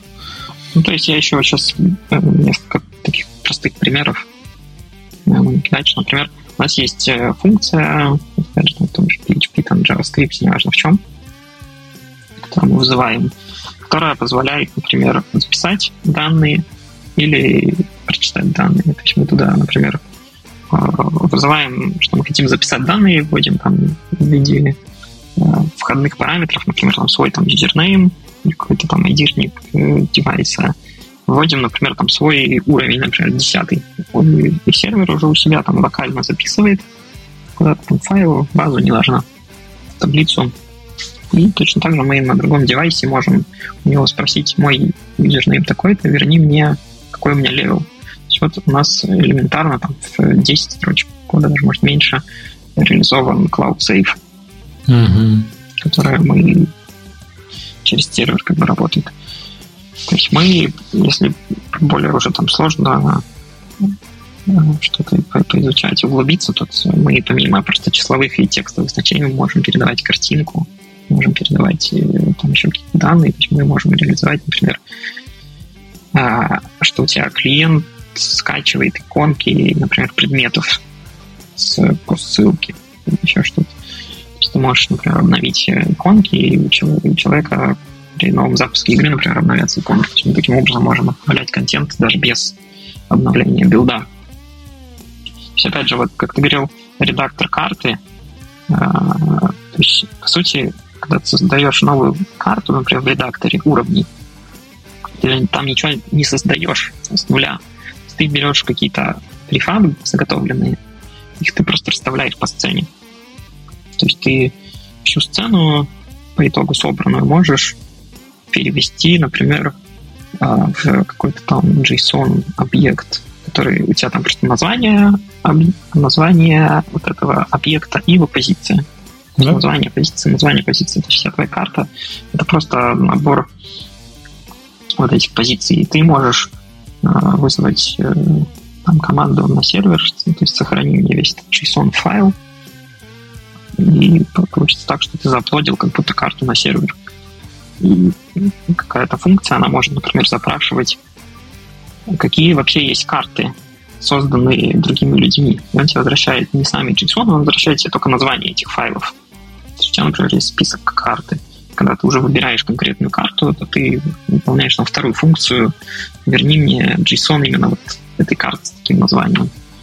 Но опять же, у тебя там в три скрипта, типа, реализованы целая там UGC-система. Ну, до UGC-системы тут далековато. Поверь мне, мы как бы делали э, Explorer штуки, они могут быть э, скрытые от игрока. Например, если мы хотим сделать аналитику, то есть игра просто шлет вот эти вот команды PHP и просто вызывает функцию, там я прошел первый уровень, я прошел второй, и на сервере есть переменные, которые он просто плюсует и копит, копит, копит, и мы можем, например, понять, что у нас там 20% игроков там не прошли, например, дальше первого уровня. Ну, это уже аналитика, у нас, например, по первый уровень, да, прошли там 100 человек, а второй уровень там только 19. То есть, опять же, то есть это очень универсально. То есть есть как бы опция при тестинге можно использовать. Например, когда мы хотим подкрутить баланс уже на готовом билде. То есть мы, опять же, можем синхронизировать какие-то параметры. Но у Unity есть такой механизм, он называется Unity Remote. Не знаю, сколько он вам знаком, нет. Они позволяют создавать э, переменные на Unity сервере. Это уже прям встроенная Unity штука. И ты потом зашел в админку Unity, поменял количество, там, например, врагов в одной волне, да. да, там в tower defense е каком-то, она у всех обновилась. И, и все это можно даже использовать у себя. Например, я там собрал билд на Switch, мне там какую-то цифру поменять, мне нужно новый билд создавать, опять надо что-то аплоадить, делать. А так я цифры поменял, и, и на самом деле очень много э, где это можно применять. Но опять же, это можно применять в матчмейкинге. То есть мы э, сейвим то есть, когда человек первый раз заходит в игру, мы ему создаем некий профиль под него и считаем, как аналитику, его результаты, количество там побед, проигрышей. И потом мы уже с этими данными, опять же, можем работать, фильтровать. Если у нас есть список всех юзернеймов, и мы видим их там, например, уровень какой-то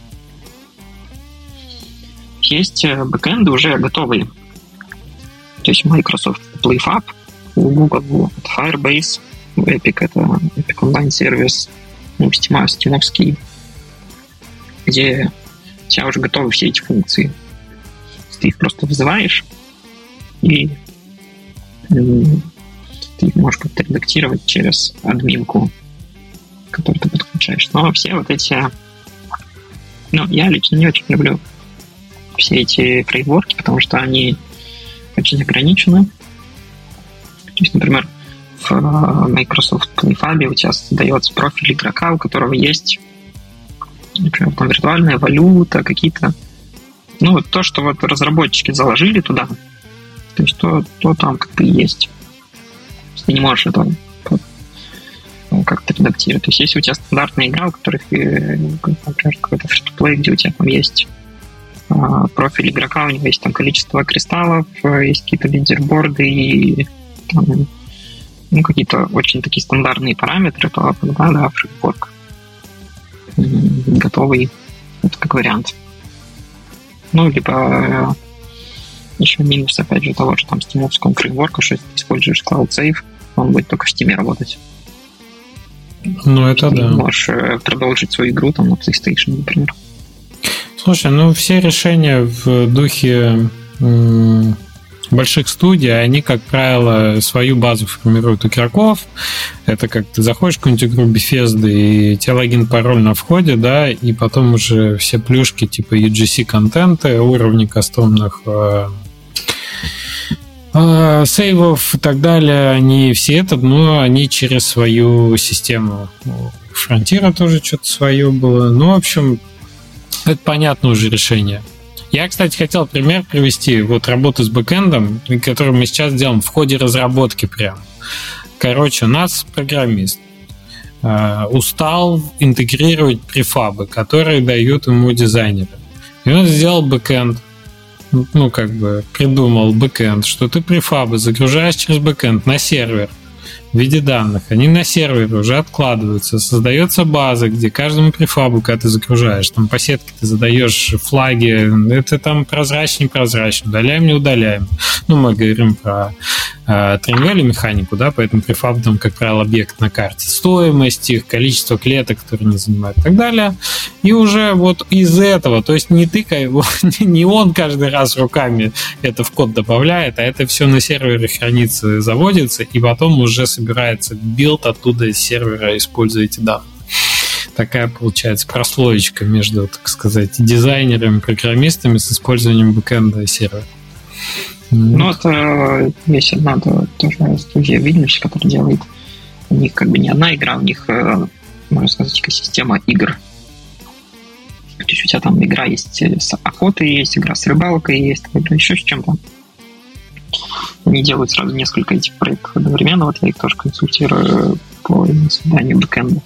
Что там идея в том, что у тебя, например, у всех этих играх используется общий профиль и общая валюта. Что можно, например, в рыбалке словить рыбу, ее продать, потом пойти в игру в охоте и там купить себе ружье за эти деньги.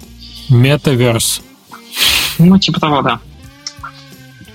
Вот. То есть ты можешь какие-то там ски, использовать те же скины там персонажей в, в, в, в разных играх. То есть вот э, тоже все эти штуки используются. Угу. Ну а к тем применениям, которые Женя говорил, у нас Train Valley 2 уже в текущий момент в главном меню висит действительно три баннера. Типа вот следующий наш там Let's Play Together контест. Вот столько-то секунд, минут, часов до него осталось, обратный счетчик. Вот он во столько начинается. Вот когда он начинается, там ссылка на ту карту, которая там играет. То есть ты кликаешь на баннер, и ты попадаешь внутрь, собственно, этой игры сразу в этой карты. И это, это все обновляется через наш сервер. тема. Потому mm-hmm. что когда еще игра утекает на торренты там и все такое, это, по сути, единственный твой способ достать этих э, пиратов там или кого угодно и что-то им подсунуть, какую-то ссылку там и все такое. А, я, насколько помню, дедалики, э, они нас просили встраивать в Skyhill систему кросс-промо своих игр, как на мобилах. Mm-hmm. И у них в играх есть э, в углу всегда там два баннера каких-то игр. Какая-то игра на какие-то, какая-то новая игра выходит там и все такое. Причем они как-то это еще через сервер а, ну, могут сказать, что вот в этой игре показываются такие игры, вот в этой игре такие игры. Или показывать последнее там приоритетное. То есть они с базой большой игры-то своих издательских, они уже как это, получается, могут как-то Э, использовать это как э, источник аудитории. Не знаю, насколько это работает, если честно, но для вот вторых частей и третьих частей, как ты говоришь, э, то, что ты сможешь всем игрокам сообщить, там, если сделаешь Train Valley 3, например, вот, то прикольно. Угу, угу. Да, мы Мне уже часы говорят, делать. Э, что пора размяться. Пора Все, идти да? кататься на скейтборде. Да, я не могу с ними спорить. На самом деле дико интересно, и я очень хочу, чтобы наши слушатели проголосовали за то, чтобы у нас было больше таких выпусков, чтобы, чтобы мы увидели реакцию и могли больше приглашать э, Эгиса и других ребят говорить именно Э, более узких технических вещах. То есть, да, я... ребят, это, это, это зависит от вас. насколько... Потому что мы готовы делать такие выпуски. Нам в целом есть кого пригласить. Э, Эгис вот прекрасно, так сказать, рассказал о своем опыте и суммировал такой в, в емкий формат полтора часа, и мы послушали о многих аспектах мультиплеера, узнали про то, как Unity Unreal отличается, через что у нас Photon предоставляет, что Mirror, и насколько сложно сделать кастомные сервера на Амазоне. Все эти интересные моменты мы обсудили. Если у вас есть какие-то вопросы, вы можете их задать Эгису в комментариях на YouTube или в Телеграме. Я надеюсь, Эгис будет не против на них поотвечать. А может ну, быть... Есть, конечно, да, такие совсем там узкие, например, как там какую-то команду там в Фотоне что-то реализовать. Ну, мы такие обычно не затрагиваем, потому что ну, этих вопросов столько, что ты, ну, ты их не покроешь все. Это уже платная консультация. Не, ну и напишите, если просто есть э, какая-то мысли, на какие еще технические темы можем поговорить, в какие темы углубиться, что интересно. Э, вот, так что, может, может быть, у нас будет, будет больше таких э, программисты всегда были в вашем подкасте, если что. Просто я скрывался. Я скрывался. Программистам давали возможность поговорить про свои программистские штуки. Штуки. Да. Программировай вот это вот.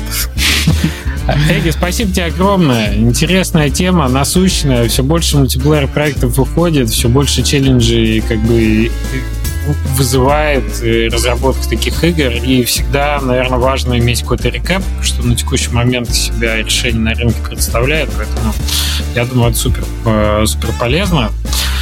А, а вас, друзья, мы ждем через неделю здесь. Здесь это где? Если вы смотрите нас на YouTube, то в YouTube, конечно, в нашем телеграм-канале, в наших соцсетях и в нашей email рассылке. Не забывайте о том, что вы можете получать новости о выходе нашего подкаста прямо вам на email и никогда его не пропускать. А не забывайте, что есть Most Place, такое место, где можно делиться в том числе программистскими инсайтами в формате сообщества закрытого, но с модерацией, но закрытого, но туда можно попасть все еще. И что еще? Передаем привет э, Леше Нечаеву, который бессменно сводит этот подкаст в виде звукорежиссера, и э, Ивану, который делает прекрасное видео. Вот мы обсуждаем игры в самом начале. Э, вы заметили, какое божественное это Кстати, кстати, заметили, заметили, уже пишут благодарности в комментариях за это. Так что, Но это Иван, само собой.